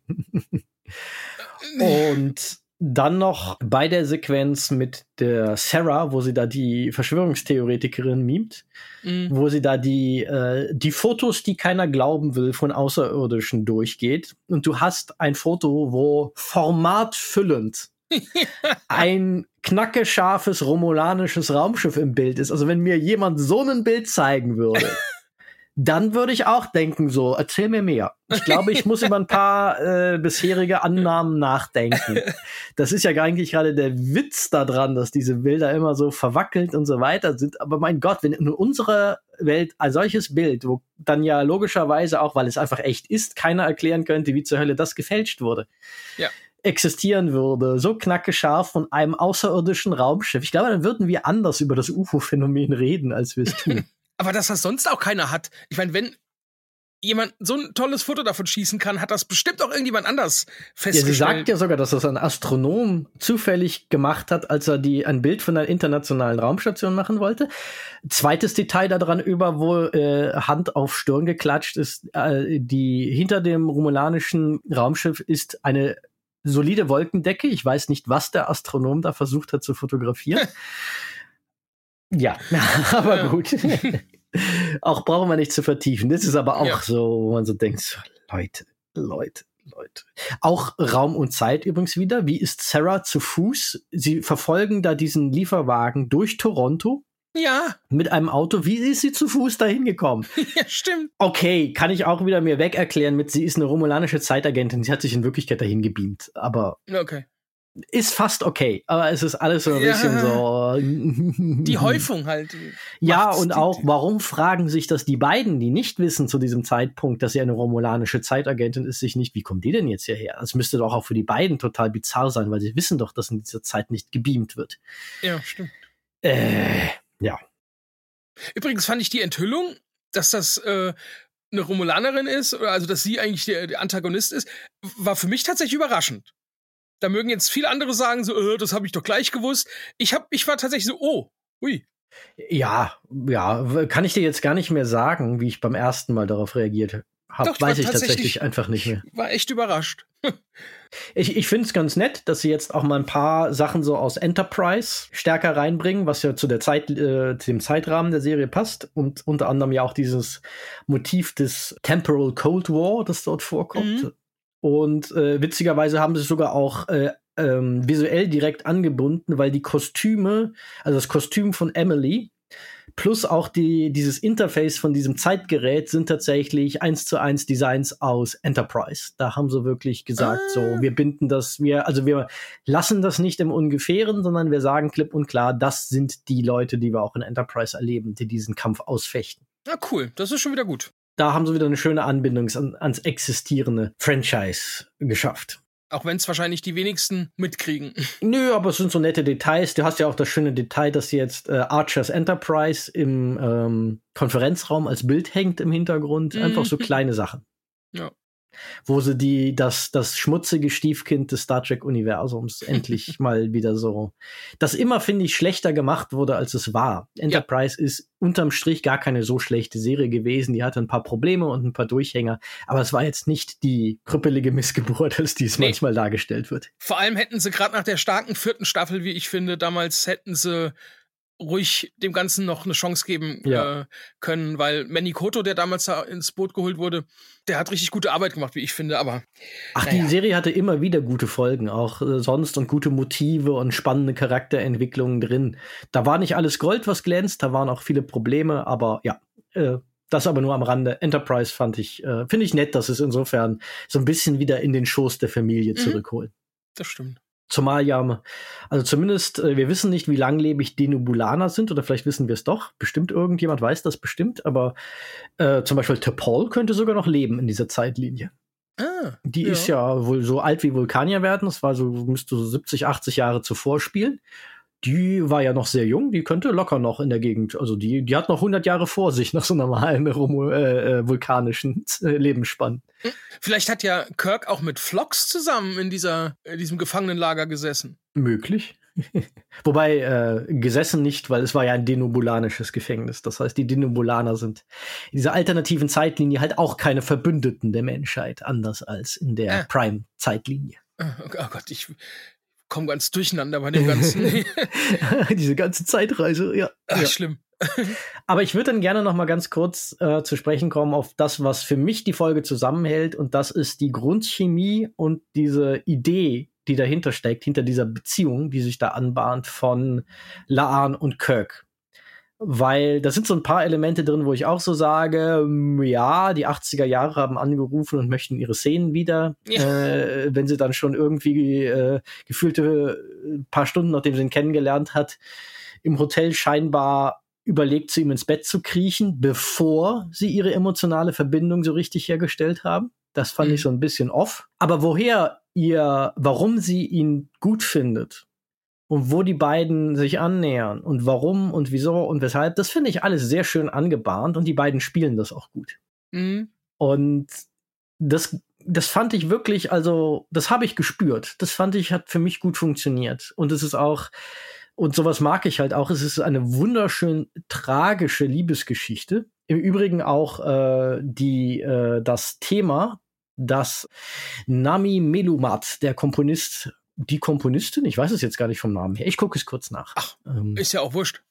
Eine Dame, tatsächlich. Die Komponistin. Ah, ja. Also, äh, was sie dafür komponiert hat, super schönes Thema, das sie nur dafür geschrieben hat. Das ist ganz offensichtlich einfach ein neues Kirk- und Laan-Thema. Mhm. Das auch so wunderschön genau diese Dualität zwischen, das ist irgendwie schön und irgendwie traurig, was da passiert, weil du weißt, dass das nicht gut enden kann. Mhm.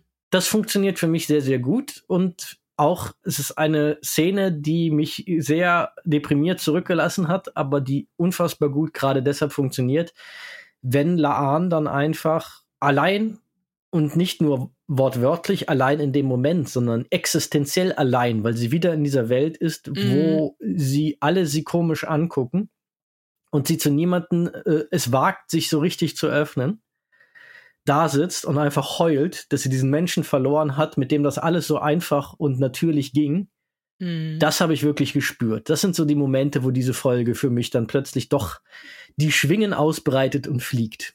Und da, das ist der Punkt, wo ich jetzt ein bisschen sauer werde tatsächlich auf die Macher, dass die, weil diese ganzen oder fast fast alle von diesen äh, tollen Momenten, die du beschreibst, an mir teilweise vorbeigegangen sind, weil ich wahrscheinlich noch gerade, weil mir gerade schwindelig war vom Kopfschütteln äh, von den anderen mhm. Sachen.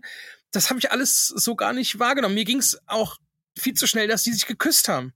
Das innerhalb von wenigen Stunden, also hm, die, nee. Ja, damit kann ich noch halbwegs leben, weil das ist so diese typische äh, komprimierte Filmerzählung, die man natürlich aus unzähligen Spielfilmen auch kennt. Aber ich bin aber kann aber voll und ganz nachvollziehen, warum dieser Film einen so penetrant auf den Kopf schlägt, dass das Herz da nicht mehr mitmachen möchte. Das ich kann das vollkommen verstehen, weil es ist auch, ich bin selber eigentlich überrascht, dass es für mich so gut funktioniert hat. Das, ich glaube, das waren einfach subtile Dinge in der Art, wie es präsentiert wird und wie die beiden es spielen, was ich ganz mhm. vorzüglich finde. Die überspielen da auch viele Probleme, definitiv. Ähm, die schaffen es einfach mit dem Charme, den sie da persönlich als Schauspieler reinbringen und der Tatsache, dass ich wirklich finde, dass diese beiden Schauspieler eine ganz gute Chemie zusammen haben. Mhm die man da, glaube ich, einfach spürt. Ich glaube, dass das das ist, was es bei mir zum Kippen bringt. Zu, das funktioniert für mich emotional, weil verdient hat sich das diese Folge nicht. Da bin ich voll bei dir. Mhm. Und diese ganze äh, völlig sinnlose Bullshit, den sie da machen, der ist definitiv eine Hypothek für diese, ähm, diese grundsätzlich für mich gelungene Beziehung, die es auch einfach zum Zusammenbrechen bringen kann. Ja. Wie gesagt, ich hab's gefühlt, aber ich verstehe jeden, je, jede Person, die sagt so, ne, nicht unter in diesem Umfeld. Aber das Gute daran ist ja, die Folgen sind ja nicht weg. Das heißt, ich kann nach unserem Gespräch, kann ich die mir jetzt nochmal anschauen und dann ähm, vielleicht ganz anders draufschauen. Und dann spüre ich es vielleicht irgendwann auch. Ich habe es beim zweiten Mal auch mehr gespült als beim ersten, äh, gespült, gespürt. Als, hab, als beim, beim zweiten habe ich auch gespült, als ich es geguckt habe. ja. Äh, weil auch da schon, das war wieder dieser Effekt von, wie damals bei Star Trek Picard, letzte Folge, wo beim ersten Mal habe ich mich über vielen Schwachsinn geärgert und beim zweiten Mal habe ich das Hirn ausgeschaltet und es mit dem Herzen geguckt. Mhm. Und dann hat es funktioniert und genau so war es hier auch ich habe mich über alles beim ersten Mal gucken einmal aufgeregt und beim zweiten Mal äh, war ich damit durch und konnte die Teile, die gut funktioniert haben, genießen. Okay, vielleicht hatte ich auch eine, eine falsche Tagesform dafür äh, an beiden Tagen, wo ich es geguckt habe. Da darf man nie unterschätzen. Das äh, beeinflusst unsere Wahrnehmung von solchen Sachen auch immer, ja. Ja, vielleicht war ich einfach grundgenervt und dann hat mich halt alles, was, was da an der Folge nervt, noch viel mehr genervt und hatte gar kein Auge mehr oder kein Herz mehr für, das heißt, ich brauche eine Spürmaschine. Also keine Spülmaschine, eine Spürmaschine, um das hey, in Zukunft. Wenn es Zeitmaschinen gibt, die alles lösen können, dann gibt es doch bestimmt auch Spürmaschinen. ja. Ach, ja. ja, aber wie gesagt, ich verstehe das völlig, warum anders zu penetrant sein kann. Ich kann das völlig nachvollziehen. Aber apropos nervig. Äh, oh. Das wäre das letzte auf meinem Zettel. Ja. Pellia. Ja, ach so, ja. Ich äh. finde die als Figur mittlerweile sogar ganz spannend da kann noch was draus werden. Ich frage mich immer noch, warum zur Hölle haben sie diese seltsame Schauspielentscheidung so durchgehen lassen?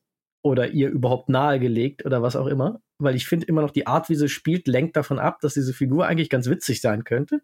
Mhm. Weil diese ganze Unterhaltung, die sie da führt mit äh, Laan irgendwie, über ihre gestohlenen Besitzgüter zum Beispiel, finde ich eigentlich von dem, wie es geschrieben ist, ganz witzig. So mit, mhm. äh, sagt dem Louvre, er soll endlich aufhören, mich anzurufen. Das ist nur eine Kopie. äh, eigentlich cool geschrieben, aber die, die Delivery lässt mich damit nach wie vor fremdeln. Das muss ich leider sagen. Ich weiß auch, dass es Leute gibt, äh, zum Beispiel ja auch äh, Björn Sülter und ähm, na, sag schon. Äh, Claudia? Claudia, äh, genau. Äh, Claudia Kern, die das mhm. ganz toll finden. Ah ja. Äh, also die sie super finden aber auch genauso umgekehrt sagen, so, sie können jeden verstehen, der sie furchtbar findet.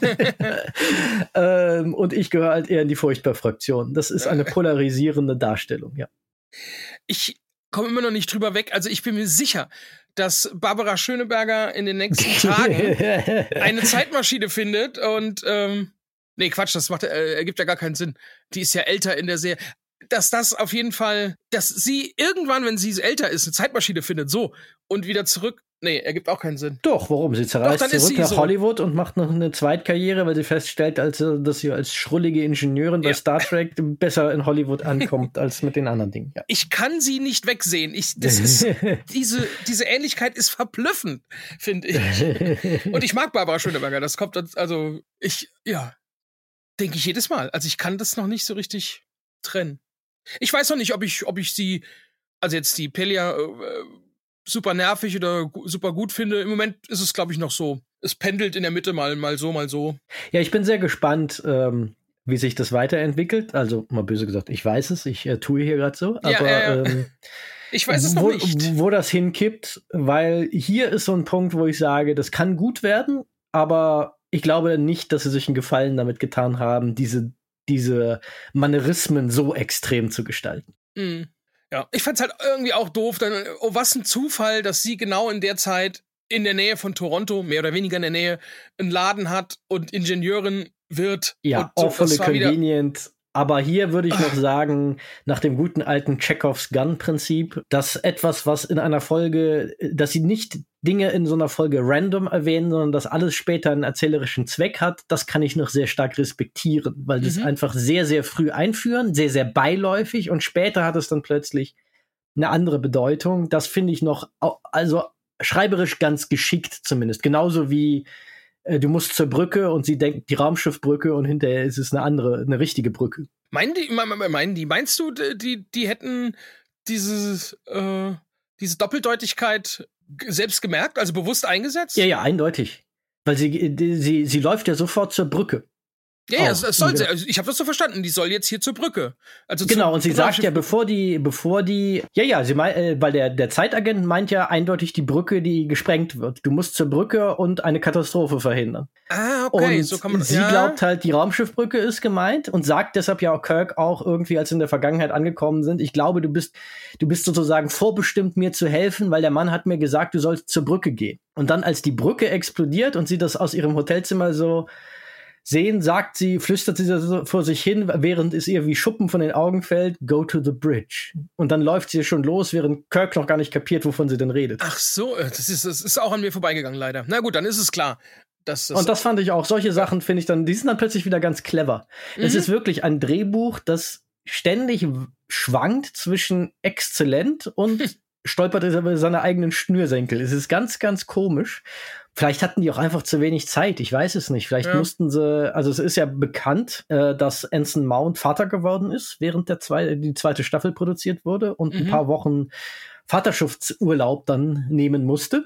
Mhm. Oder wollte einfach auch. Und das, die Produzenten wollten es ihm ermöglichen.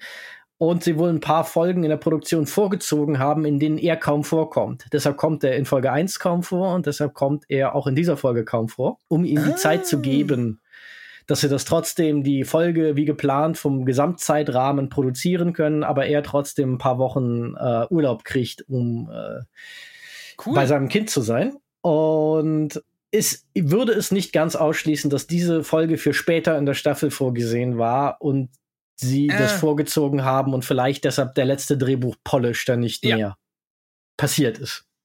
Klingt, könnt, ja, klingt plausibel. Könnte aber ist jetzt völlige Spekulation. Ja, ja, aber ich könnte es mir halt vorstellen damit könnte ich sogar leben irgendwie. Ja, dann Glückwunsch an der Stelle an Anson Mount. Das wusste ich gar nicht, dass er Papa geworden ist. Wie schön. Muss ich dem, dem Kind mal eine Bernd das Brot-Puppe schenken.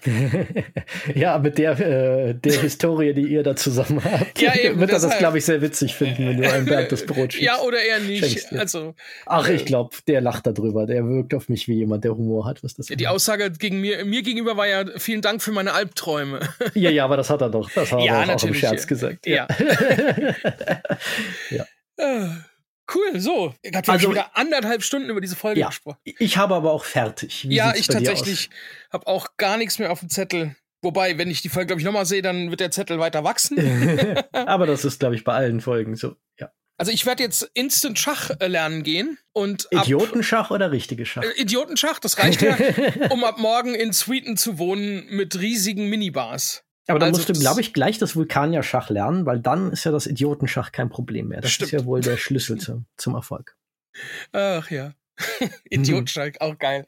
Also frag doch einfach auf der nächsten FedCon, äh, falls Ethan Peck kommt, äh, ob er dir beibringen kann, A, äh, das richtige Schach und B, wie man Plomek-Suppe äh, in der Toilette macht. Ja, das mal werde ich tun. Ich hoffe, die kommen mal wieder. Also, äh, wobei ich fest davon ausgehe dass sie früher oder später. Ah, die Serie wird ja noch ein Weilchen laufen. Also Eben. da werden bestimmt noch mal ein paar von wieder. Das Problem kommen. ist, je länger die laufen, desto teurer werden die auch. Ja, da, da, ja, da habe ich nicht drüber nachgedacht. Das, das stimmt natürlich. Ja. Ja. Wobei, dann muss man noch mal 20 Jahre warten, dann werden die auch noch mal günstiger. Aber das könnte ich mir, das, ich, ich glaube, ohne jetzt was zu wissen, ähm, dass wir in den nächsten zwei, drei Jahren eine gute Chance haben, mal äh, so, so den ganzen oder fast den ganzen Cast auf eine Con zu kriegen, weil die letzten Jahre hat Dirk ja immer versucht, von einer Serie mhm. ganz viele anzuhäufen. Jetzt war Stargate äh, dieses Jahr. Wir hatten mal eigentlich alle von Battlestar Galactica, außer Amber, äh, wie, Amber, wie heißt er? Äh, Jamie Bamber, so hieß er. Mhm. Und ohne, wie gesagt, ohne irgendwas zu wissen, um Gottes Willen. Aber das könnte ich mir gut vorstellen und da würde ich mich freuen, weil äh, ich finde bis jetzt alle von dem Cast sehr sympathisch, äh, sowohl auf, auf dem Bildschirm als auch mhm. so. Würde mich da echt freuen drüber. Ja, und wenn es dir nur darum geht, 3D-Schach und Plommic-Suppe zu lernen, kann es dir vielleicht auch Paul Wesley beibringen. Äh, vielleicht ist der ja noch erschwinglich in den nächsten Jahren. Keine Ahnung, ob Ron Weasley irgendwie kochen kann oder 3D-Schach kann. Aber er kann zaubern, also das kriegt Ja. er schon hin. Ja. Naja. Kann ja nicht alle von Twilight kennen. Oh, jetzt haben wir es aber auch genug ausgereizt. so, jetzt haben wir alle Leute beleidigt, die wir Ja. beleidigen konnten. Sehr gut. Ich habe, ah, äh, geil, ohne, ich wollte gerade sagen, hey, welches Franchise kann ich noch beleidigen? Nein, es ist ein geiler Cartoon, äh, habe ich jetzt gesehen. Da gehen so zwei ähm, Malermeister oder also Malerleute äh, Leute, äh, gehen Richtung TARDIS und sagen, äh, der Idiot ähm, zahlt uns Geld, um, um so einen kleinen Raum von innen zu streichen. ah, schön, ja. Man, man sollte den Cartoon lesen. Ich habe das jetzt ziemlich kaputt geredet, diesen Gag, aber naja. Aber für für mich hat es immer noch funktioniert. Ich musste halt einen Moment drüber nachdenken. Ich bin jetzt aber auch kein Doctor Who-Kenner. Ja. ja, aber das weiß sogar ich. It's bigger on the inside. Gut. Sehr schön. Wir sind auch immer länger, als wir äh, von außen aussehen, wenn wir über Star Trek reden. In diesem Sinne schreite ich doch einfach mal nahtlos zur Verabschiedung. Ich bitte ru- darum, ja. Vielen Dank, liebe Leute, dass ihr uns wieder eure Ohren so lange geliehen habt. Wenn ihr Feedback zu dieser Folge oder zu Strange New Worlds oder vielen anderen spannenden Themen habt, dann kommt doch auf unseren Discord-Kanal. Da könnt ihr mit uns und anderen gleichgesinnten Nerds und Geeks über dieses und weitere Themen diskutieren. Wenn es euch gefallen hat, dann freuen wir uns auf eine gute Bewertung oder über eine gute Bewertung auf Apple Podcasts und oder Spotify. Und ganz besonders freuen wir uns über eine geschriebene Bewertung auf Apple Podcasts, denn die helfen bei dem Apple-Algorithmus ganz besonders, unseren Podcast sichtbarer zu machen. Wenn ihr sagt, das war trotz epischer Breite noch nicht genug, wir würden gerne mehr von euch hören, haben wir noch ganz viele tolle Unterstützer-Podcast-Formate für alle Leute, die uns auf Steady oder Patreon 5 Euro oder naja, es gibt auch ein paar schon, wenn man 2,50 Euro gibt, aber ab 5 Euro gibt es alle, Ja. ins Sparschwein wirft. Eine dicke, fette Liebeskartoffel an alle Zuhörer, die das bereits tun. Mhm. Ansonsten haben wir ganz vielen Content für euch noch auf YouTube. Schaut da gerne mal auf unserem YouTube-Kanal da vorbei. Und wir sind auch regelmäßig live auf Twitch. Im Moment, wo wir das hier aufnehmen, haben wir gerade Sommerpause, aber da gibt's auch immer öfter mal eine Sommerpausenpause. Also achtet mal auf unsere Durchsagen auf Social Media, denn auf Facebook, Instagram und X, ehemals Twitter, wird das Ganze natürlich dann entsprechend angekündigt und ihr könnt diese, diese ähm, Kanäle natürlich auch gerne nutzen, um weitere Leute auf uns aufmerksam zu machen. Alle Links dazu gibt es auf www.lastgeektonight.de. Aber auch analog kann man natürlich gerne weiter sagen, dass es uns gibt. Ich sag immer, schreit es von den Dächern. Und in diesem Sinne, möge die Macht mit euch sein. Wie Mr. Spock immer so schön sagt, so jetzt habe ich die auch noch beleidigt. Äh, live long and prosper, ein Zitat von Darth Vader. And thanks for all the fish. Ciao und bis zum nächsten Mal. Kahn! Sagt auch Tschüss.